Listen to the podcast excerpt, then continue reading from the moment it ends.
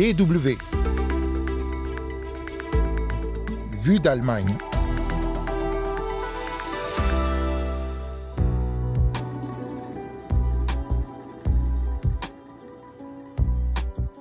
La communauté russophone d'Allemagne est profondément divisée depuis le début de la guerre en Ukraine. L'approche du 9 mai, jour de commémoration de la victoire russe sur l'Allemagne nazie et sa récupération politique, risque d'envenimer les choses. En deuxième partie de ce magazine, suite de notre mini-série sur la langue allemande dans le monde, avec un reportage en Israël où l'apprentissage de l'allemand n'est possible à l'école que depuis 7 ans et où la vie en Allemagne attire de plus en plus de jeunes. Vous écoutez Vue d'Allemagne, c'est Anne Le au micro, Willkommen et bienvenue. Salut.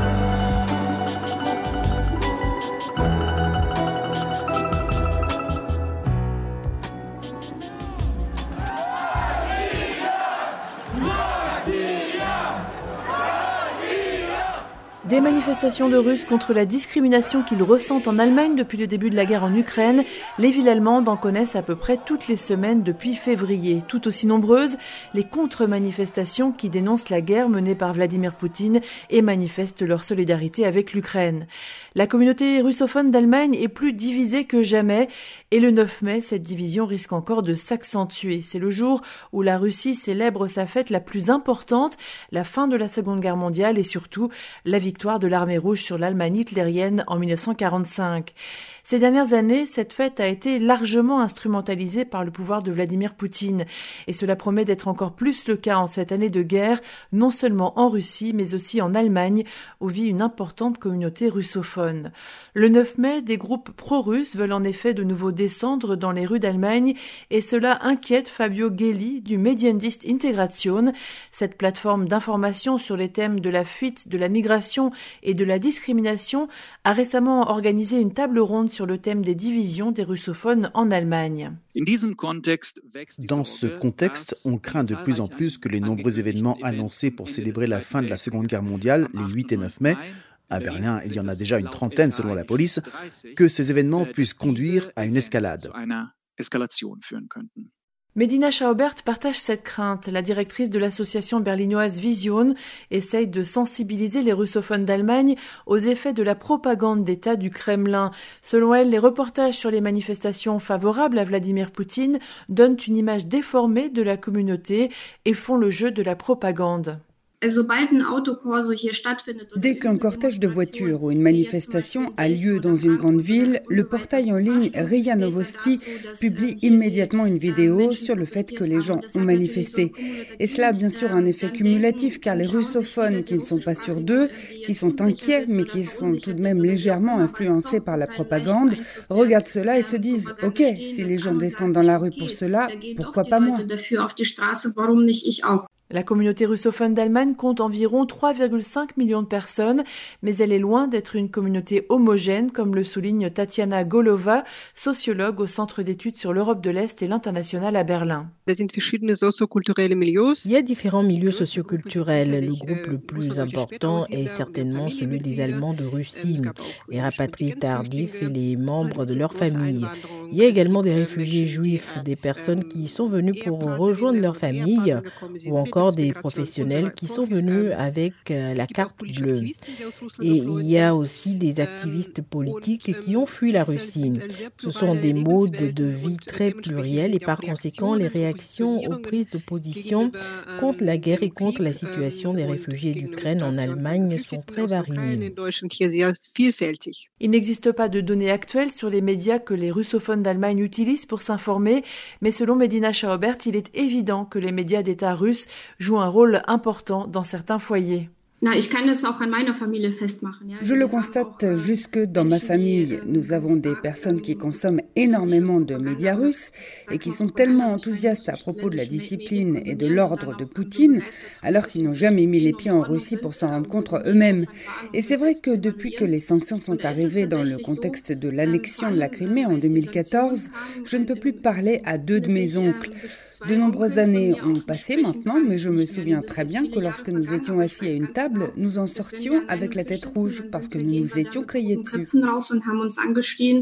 Medina Schaubert estime d'autant plus important de rendre compte des contre-manifestations et des manifestations de solidarité avec l'Ukraine, qui seront très nombreuses les 8 et 9 mai selon elle, et d'éviter aussi de présenter la communauté comme si tout le monde était favorable à Vladimir Poutine, pour ne pas exclure les russophones du reste de la société allemande.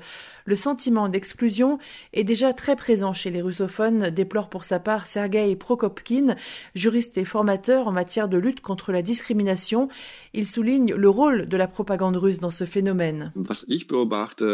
Ce que j'observe, c'est que les membres de la communauté russophone mettent souvent en avant la puissance protectrice de la Russie qui se présente comme un pays qui veut protéger tous les citoyens russophones, même pas russes, dans le monde entier. Ce sentiment est repris et attisé.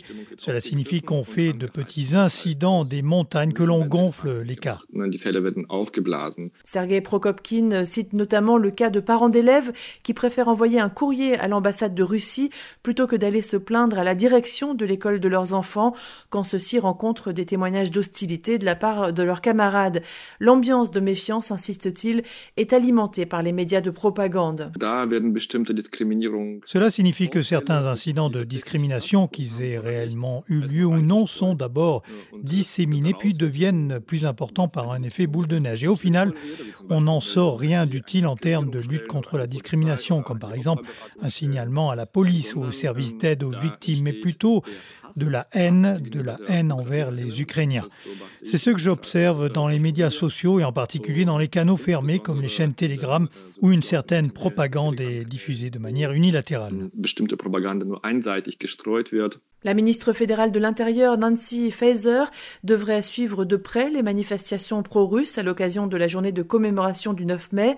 La glorification de la guerre en Ukraine pourrait même être bientôt poursuivie comme délit en Allemagne. Une enquête récente menée par le Mediendienst Integration auprès des services de police des Länder et de la police fédérale montre par ailleurs à quel point la guerre a déjà des répercussions en Allemagne. Selon cette enquête, les autorités ont enregistré environ 1700 délits depuis le début de l'invasion russe le 24 février et une moyenne de 200 délits par semaine. La plupart des dommages enregistrés sont d'ordre matériel, comme des vitrines détruites, des pneus crevés ou des graffitis sur des bâtiments, mais des actes de violence isolés ont également été recensés contre des personnes d'origine ukrainienne ou russe. La tendance est à la baisse selon l'enquête, qui souligne aussi que plus de 170 procédures liées à l'utilisation du symbole Z ont été ouvertes dans toute l'Allemagne. Le symbole Z est considéré comme un signe d'approbation de la guerre d'agression russe contre l'Ukraine. Nous en avions parlé dans un épisode précédent de ce magazine que je vous invite à réécouter.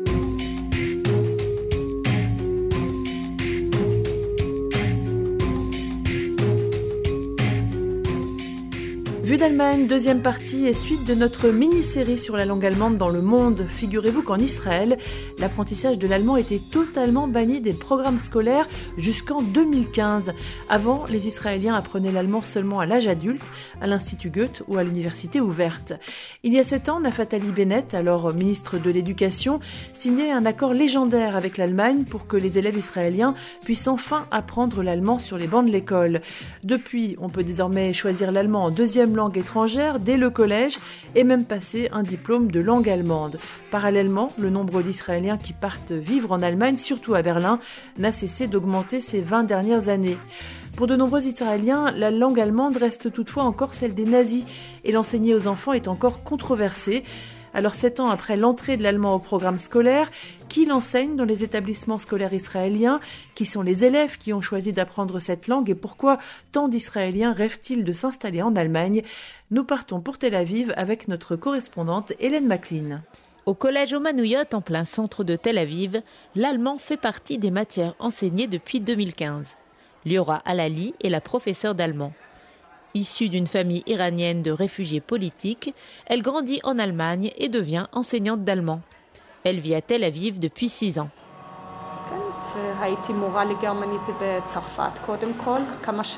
J'ai été d'abord professeur d'allemand en France pendant plusieurs années.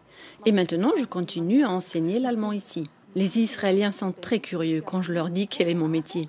Bien souvent, on me demande comment est-ce possible? On peut apprendre l'allemand dans notre pays? À l'école, on me pose toutes sortes de questions comme quel directeur d'école accepte qu'on enseigne cette langue dans leurs établissements? Qui sont les élèves qui souhaitent étudier l'allemand? Ou encore, il y a vraiment des professeurs d'allemand dans notre pays? Les gens sont curieux et me posent mille questions, mais jamais personne ne m'a dit qu'il ne fallait pas enseigner l'allemand en Israël. Ça ne m'est jamais arrivé.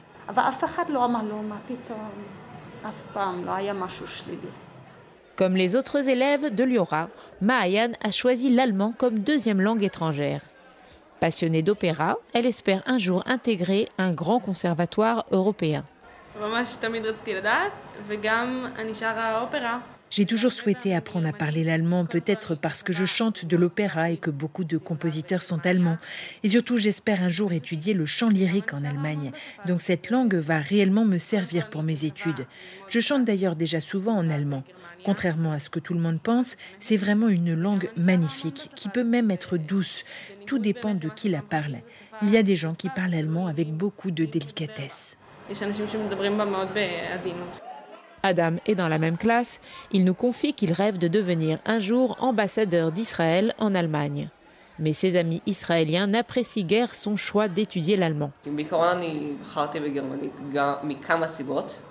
J'ai choisi l'allemand pour plusieurs raisons. D'abord parce que mon grand-père était allemand. Et puis j'ai des amis européens qui apprennent eux aussi l'allemand au collège. Ça va être intéressant de pouvoir parler avec eux en allemand. Mais la plupart de mes amis israéliens ne comprennent pas pourquoi j'ai choisi d'apprendre cette langue. Jusqu'à maintenant, on est en désaccord sur ce sujet. Ils ne voient pas l'allemand comme une langue très agréable. Pour Ruth Grossman, allemande, installée en Israël depuis 40 ans, enseigner l'allemand à l'université ouverte de Tel Aviv n'a pas toujours été facile. Selon elle, l'allemand est toujours perçu par les Israéliens comme la langue des nazis.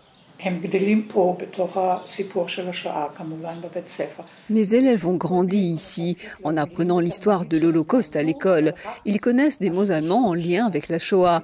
Parfois, quand je leur apprends un mot nouveau, il peut arriver que toute la classe soit choquée et se mette à soupirer. Par exemple, ils connaissent Anschluss, qui veut dire connexion, mais qui fait référence à l'annexion de l'Autriche par l'Allemagne nazie. Ou bien Arbeit, travail, qu'ils associent à Arbeit macht frei, le travail rend libre, comme sur les enseignes à l'entrée des camps de concentration. Pour eux, ce sont des mots directement liés à l'Holocauste, tandis que pour moi, ce sont des mots tout à fait communs en allemand, sans lien avec la Shoah.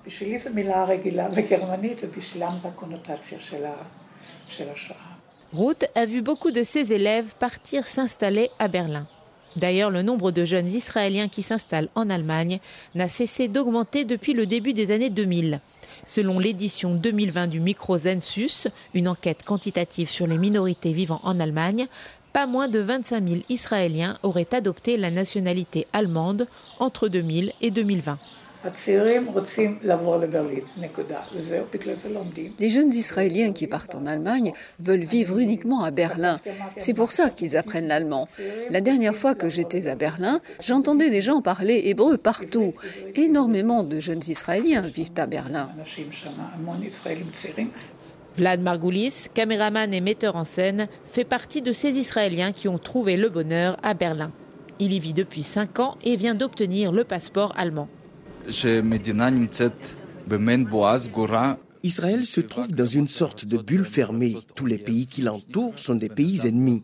On ne peut pas prendre sa voiture, voyager à Gaza ou visiter les pays voisins comme l'Égypte ou la Syrie ou encore travailler là-bas. Au final, on est totalement enfermé dans un territoire minuscule et surpeuplé. Au bout d'un moment, on étouffe. Ici, j'ai ouvert une petite boîte de production. Je réalise des courts-métrages et j'ai déjà de bons résultats. Berlin serait-elle une nouvelle terre promise pour ces jeunes Israéliens qui ont choisi de quitter l'État hébreu pour une vie meilleure? Pas moins de 10 000 Israéliens vivent aujourd'hui dans cette ville. Ils sont en général jeunes, diplômés et laïcs. Et c'est déjà la fin de Vue d'Allemagne. Merci à Ralph Boson pour le sujet sur les russophones d'Allemagne, ainsi qu'à Hélène McLean pour le reportage en Israël. Rendez-vous la semaine prochaine pour un nouveau magazine. D'ici là, portez-vous bien. Tchuss